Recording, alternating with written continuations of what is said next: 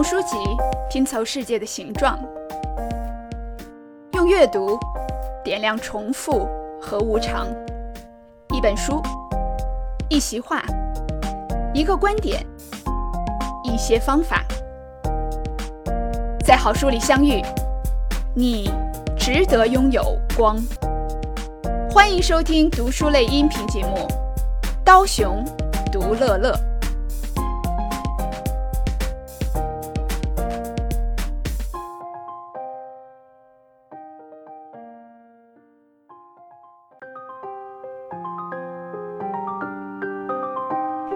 朋友们，大家好！欢迎大家收听这一期的《刀熊读乐乐》，我是刀熊。今天的这期节目要为大家来分享一本在二零二一年的一月份刚刚在美国出版的新书。这本书的名字叫《Chatter: The Voice in Our Head: Why It Matters and How to Harness It》。啊，它的中文译名叫《脑中的碎碎念：脑中的声音，它的重要性以及如何掌控它》。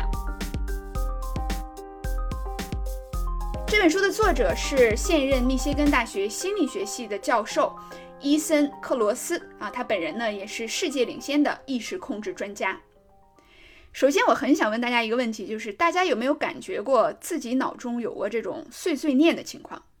哎，就是不管你在做什么事儿啊，你有的时候脑中就会突然想起一个过去的经历，或者是你突然想到了一个即将发生的事情啊，这件事情本身可能跟你现在在做的事情并没有什么关系。比如说，你正在走路，你在刷牙，你在开车，啊，你脑中就忽然出现过去的一个片段，或者对将来的一种想象。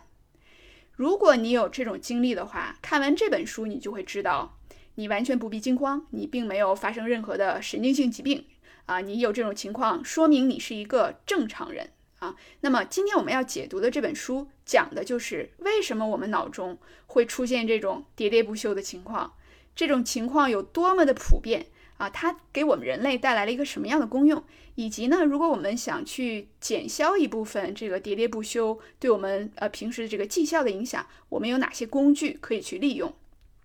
那我们首先呢，就来说这本书里边讨论的第一个非常重要的问题，就是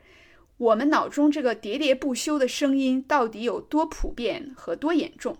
这里边书中提供了一个数据啊。他说，最新的脑科学发现，我们人类平均有三分之一到二分之一的清醒时间都没有生活在当下。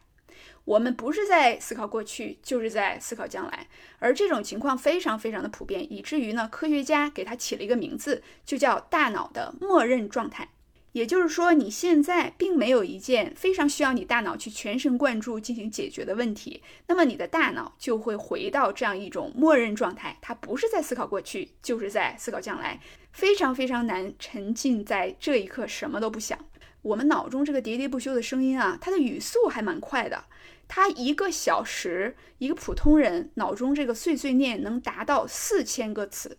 这个四千个词它是一个什么样的概念呢？嗯，大家可以想象一下，就是美国总统每一年呢，他会做一个对国会的国情咨文。这个国情咨文有点像新闻联播那个语速，可能比新闻联播稍微慢一点啊。这个国情咨文呢，它的语速是什么呢？每一个小时达到六千个词。那好，我们喋喋不休的这个语速，每一小时达到四千个词。所以说，如果你算一下的话，平均每个人每一天在醒着的时候，我们大脑的喋喋不休的程度，相当于是一天做了三百二十个国情字文。所以它非常的能说哈，而且是个话痨。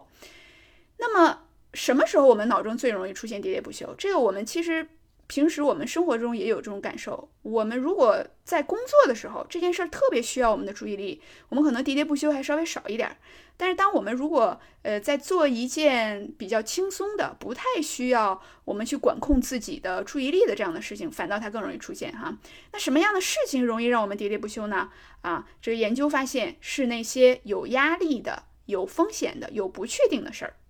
那么，比如说明天你要做个演讲，你不知道这演讲做的效果会怎么样。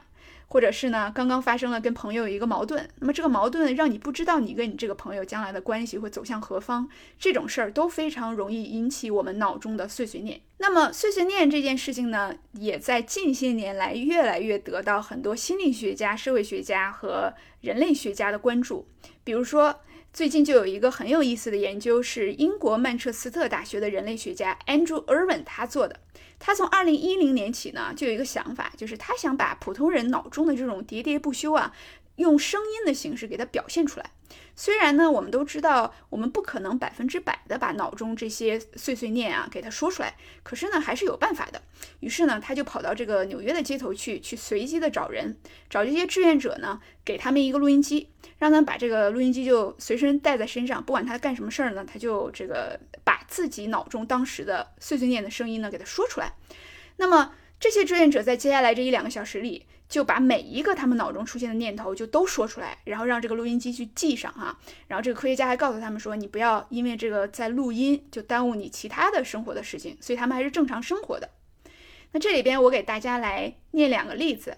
那么第一个例子呢，是一个叫梅雷迪斯的女生，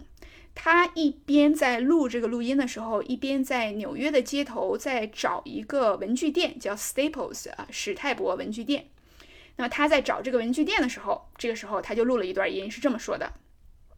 我想知道这附近是否有一家 Staples 文具店。”哎，说到这儿，这个梅迪斯他突然之间转换了一下他的这个思路啊，开始讲到他的一个朋友的事儿上去了。因为他的一个朋友呢，最近被诊断出了癌症。他一边走一边说：“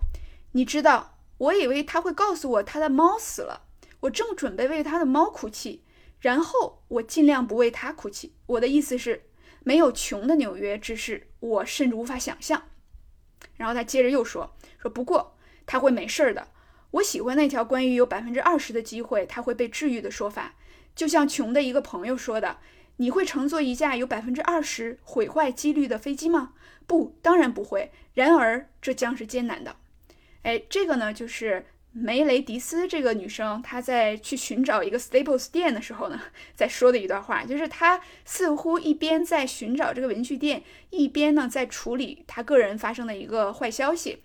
尽量不让自己沉浸其中，而且在用这个碎碎念的形式在疏解自己的一段负面的情绪啊。那么她走着走着说完了这段话之后呢，穿过了一个街区，接下来她的语气又回到了她手头的任务，这个录音里的声音说：“现在。”前面有 Staples 店吗？我认为有的，所以你看他的这个碎碎念的这个思路是来回跳跃的哈。那么这个梅雷迪斯呢，他是用这个碎碎念在处理自己关于呃失去挚友的这种伤痛感，而另外一个叫托尼的男生呢。呃，在碎碎念里边展现出来的是另外的一种悲伤，就是他最近有一对朋友，很显然呢是要生孩子了，但是没有告诉他，所以他就一边走路的时候呢，啊，一边录了这么一段话啊，他说：“走开吧，接受吧，或者继续前进，走开就好了。我理解你们不想告诉所有人，但我不是所有人。你们两个生了个该死的孩子，打个电话就好了啊。”然后呢，他就继续走啊，又走了一段时间，接着又这么说：“清晰了，完全清晰了，我要往前走。问题是，我可能是出局了。当他们告诉我他们要生孩子时，我感到有些失落，我感到有点被排挤出来了。但现在，也许这是我的一个逃生舱。我以前很生气，但是必须承认，我不再生气了。现在这件事变得对我有利了。”接着呢，这个录音里就出现了托尼的几个有点苦涩的笑声，然后叹了一口气说：“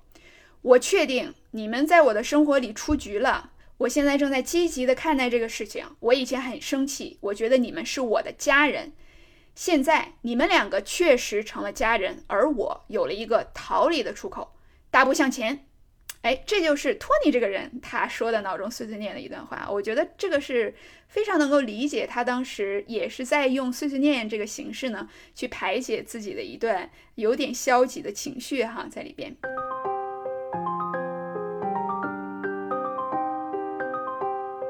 么了解到了这个碎碎念它的一个普遍程度之后，我们不禁呢就会问，为什么我们人类会有这种碎碎念的大脑功能？它到底是怎么来的？又在帮我们解决什么问题？其实听完刚才的这几个人他的录音，大家可能已经感觉到了，这些碎碎念看起来呢并不是故意的，但是它其实对人类的处理情绪和处理这个大脑的机能呢有很大的作用。这个研究就发现说，碎碎念能够帮人在无意识当中去接受和处理脑中的负面情绪。有的时候这些情绪你自己也没感觉到，但是你的大脑和你的身体告诉你说这件事儿我不高兴了，我不开心了，或者是我不确定了。所以呢，用碎碎念的方式呢，就把它给展现出来。那么碎碎念还有一个非常非常重要的功能，就是它帮你知道你是谁，啊，帮你有一个比较稳定的形象。这样的话呢，你在生活当中遇见困难、遇见各种境遇的时候，你知道怎么去解读，你也知道怎么样继续的往下走。那么这些碎碎念呢，其实大家可能已经注意到了，它跟大脑的语言处理能力是息息相关的。而这个语言的处理能力呢，又跟人的自控力是息息相关的。也就是说呢，其实碎碎念还能够帮助我们去控制我们自己。其实从小到大，我们都在学习，不断的在各种的生活和社会的情境当中去展现这个自控力。啊，我们要不控制自己的话，这个世界可能就乱套了。那么这个自控力到底是怎么学的？这个是我们人类后天在社会当中的一种习得的本能。那么最最开始的时候呢，它其实就是靠父母的语言在大脑当中给我们去呃固定出来的这个自控力的能力。我们的爸妈会用语言不断的告诉我们说，你应该这么做，你不应该那么做，你不应该欺负小朋友，你不应该不吃完饭就到处乱跑。那么这些声音呢，就会慢慢进入我们幼小的大脑，变成我们成人之后碎碎念的一部分。那么当然，这个不是完全的这个转化成碎碎念。随着我们生活的境遇的改变，我们脑中的这些碎碎念的声音，它又会扩大，又会转变，那么变成我们脑中自己的这个背景的喋喋不休哈。那么也就是说，从根本的角度上来讲，首先是一个社会和文化，它通过语言和行为会影响爸妈，然后呢，爸妈又从语言上就影响了这个孩子。那么孩子在成长过程中呢，不断的和这个周围的环境啊，展现出脑中的碎碎念系统哈。那么这个脑中的碎碎念，其实呢，它还能够做一件事情，就是帮我们去做模拟演练。什么叫模拟演练呢？比如说明天我有一个要给客户做的报告，或者是我有一个重要的比赛，我有一个重要的会议，那么你在脑中就会给出不同的路径去演练，我是这么办还是那么办？比如说我要做一个报告，我是按这种方式解读呢，还是另外一个方式解读？我如果现在正在创作一个歌曲，那这句话写到这儿了，这个音调是应该往上走呢，还是往下走？那么脑中的碎碎念会在无意识当中给我们做这种多个路径的模拟演练，所以这个也是非常的有用的哈。那说到这儿，大家可能就会想到说，如果这个碎碎念它这么的有用。为什么我们还经常感觉到这个碎碎念有点太多了，甚至会影响到我们正常的这个工作和表现呢？这个里边呢，就要说到我们人类大脑的一些机能哈。简单的来说呢，我们并不是所有时候都需要全神贯注。那在我们需要全神贯注的时候呢，往往是我们脑中这个管控功能它需要站出来发挥作用的时候。那比如说你在解决复杂的问题。你需要排除周围的干扰，你需要动用自己的逻辑能力、分析能力，进行多任务的这个运作的时候，你都需要把大脑的它的这个叫管控功能给它调动起来。这个管控功能它区分于我们脑中的这种依据于直觉和天性的处理问题的能力。那比如说，我们从小到大啊，我们碰到火，我们碰到这个刀，我把自己手赶紧躲开，这个其实就是依据于直觉和天性的一种本能，这个是不需要我们大脑的管控功能出现，我们也知道这么去做的。但是另外的一些场合，比如说你现在正在进行一场这个有时间限制的考试，你现在在一个高压的环境下，需要解决一个棘手的问题，你需要动用你的逻辑思维，呃，去演算一些东西，这个时候你的管控功能就会出现了。那么这个里边就有一个呃非常重要的一环，就是你的管控功能和你的碎碎念功能，其实他们会增强你脑中的神经元，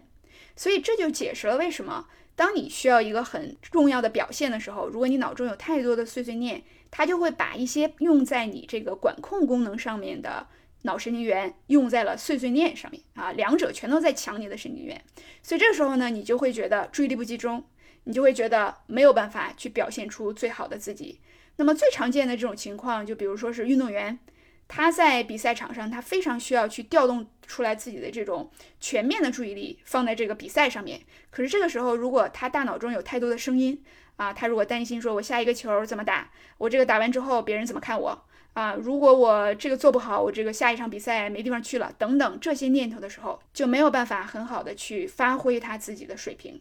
那么其实这个观点呢，在另外一本书里边叫《比赛重新开始》啊，这本书我们也解读了。在这本书里边，他用了另外一个概念去解释，就是作者说人有 self one 和 self two 这两个东西。所以如果你想把自己的这个很好的表现拿出来的时候，你要把自己那个喋喋不休的呃自己给它关闭掉哈。那我们到这里就不禁想要问啊，如果是说这个碎碎念对我们的日常的生活当中有时候会有很大的影响。我们如果脑中不进化出来这么一个功能，或者是说，我们就彻底把这个呃给碎碎念提供基础的脑中的这一部分功能给它去掉，到底会发生什么事情呢？那么这件事儿呢，它还真有所发生，而且发生在了一个呃著名的脑神经科学家上面啊，就是这么巧。这个人呢叫 Jill Bolte Taylor，吉尔伯特泰勒，他在一九九六年的时候三十七岁。有一天早上，他就在他们家的跑步机上运动。忽然之间呢，他就觉得，哎，我怎么好像看不见我这个左手的边界是哪儿了？接下来呢，他又觉得他感觉不到自己身体的轮廓了，哎，不知道自己的这个身体是大还是小啊？自己身体现在是胖还是瘦，在什么位置？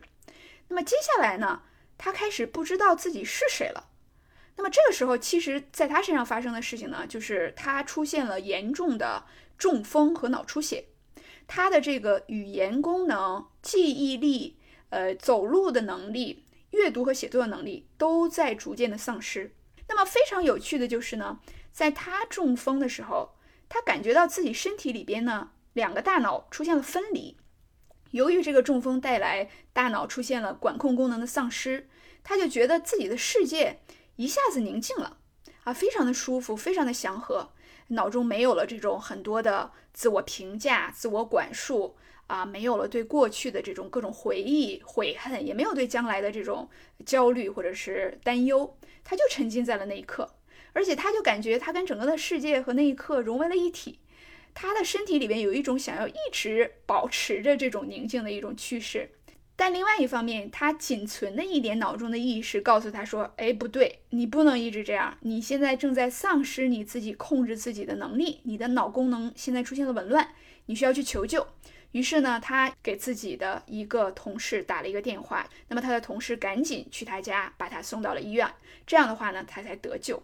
那么他其实是用了八年的时间才恢复了自己身体的这个机能和思维能力。泰勒博士呢，二零零八年的时候在泰的大会上做了一次非常动人的演讲，他在里边非常清楚地描述了自己当时这两个大脑在打架的一个非常细微的生动的情况哈。那么这个例子里边很有趣的，让我们看到就是我们大脑的这个管控功能啊和大脑的碎碎念啊，往往它可能是成对出现的。就是如果你真的想用非常简单暴力的方法去切断大脑中的碎碎念，可能呢，你的大脑的这个管控功能它也会受到影响。那么，所以这个就好像是，呃，我们为了去变成一个有逻辑思维能力、有分析问题和多任务去运作的能力，不得不去面对的负担吧。那我们说了这么多。呃，最后我们来说一说这个脑中的喋喋不休到底有没有什么方式可以让它减缓一点？尤其是在我们平时需要去集中注意力做事儿的时候，我们到底有没有什么办法能让脑中的这个碎碎念给它停下来？首先有一个原则非常的重要，就是我们啊得认命。我们作为人，我们脑中的这个喋喋不休的声音呢，恐怕会跟着我们一辈子。你可能有一段时间可以停掉大脑的这个喋喋不休，但是不太可能从整个的这个人生的阶段上面都停掉你的脑中的这种碎碎念。那么我们在生活当中有一些时候确实是需要全神贯注的做事情，想要去缓解一下脑中啊这么吵闹的这个声音，这个时候怎么办呢？哎，这方面还是有一些技巧的哈。那么书中呢，在最后一部分就提到了一些我们可以去方便使用的一些小技巧，就是把自己从自己的世界里给它拉出来。我们之所以会有这个喋喋不休，常常是因为你沉浸在了自己的世界。哎，你就在那想，我这个不太高兴，我这现在有这样的事儿，有那样的事儿啊，我过去的某个处境让我不太开心，或者我将来的某件事情让我焦虑。其实这种情况呢，都是我们在自己的世界里边啊没有出来。那么以下我们将说到的这个几个技巧，其实它背后的这个原理都是一样的，就是它告诉我们，我们不能够太多的沉浸在自己的那些小烦恼里边。当我们去转换视野，有一个更大的视角啊，去跳脱出来的时候，我们这些喋喋不休呢，它自己就会停止。那么，首先我们来说第一个技巧，叫 distanced self talk，有距离的自言自语。啊，这个是什么意思呢？就是心理学上它有一个非常有意思的发现啊，就是人如果在日常生活当中提到自己越多次，那么他越容易出现负面情绪。这个可能跟我们普通人的这个感知好像有一点不一样。我们平时是会说啊，如果我更多的关心我自己，可能我的情绪会得到照顾。但这里边呢，它其实会有一个矛盾性，就是当我们的过多的沉浸在自己的世界的时候，你就越容易只关心你自己的事儿，你就看不到说，其实你的这个遭遇，你的这个情绪，很多人都有。那并不是只是因为你自己不幸运，而是呢，呃，你过多的沉浸在自己的世界里边了。所以书中提到了一个我们每个人都能用的一个技巧，就是说，呃，给自己展开一次有一点距离的自我对话。这个方法非常的简单，就是让你在跟自己对话的时候，从第一人称转换成更多的使用第二人称和第三人称的视角。那我给大家举个例子啊，假如说小强，他今天呢做了一个述职报告，上司非常的不满意。那么小强回家晚上刷盘子的时候，他可能脑中呢就会。喋喋不休的这样想啊，他说我今天真倒霉，刚好遇见上司心情不太好，哎，我还做了报告，我自己呢又准备的不太充分，最后效果就不太好，我可真没用，哎，这个是很常见的一种自言自语。那么如果我们使用了这个人称转化的这种技巧，小强就会这样说：小强，你今天做报告有些倒霉，你的上司今天心情不好，你自己准备的也不够。哎，大家注意到这个话语就是从一个第二人称的角度。来讲了，就不再是从第一人称。那么或者呢，像小强，他也可以使用第三人称的视角去描述自己的经历。那么他呢，就可以这样说：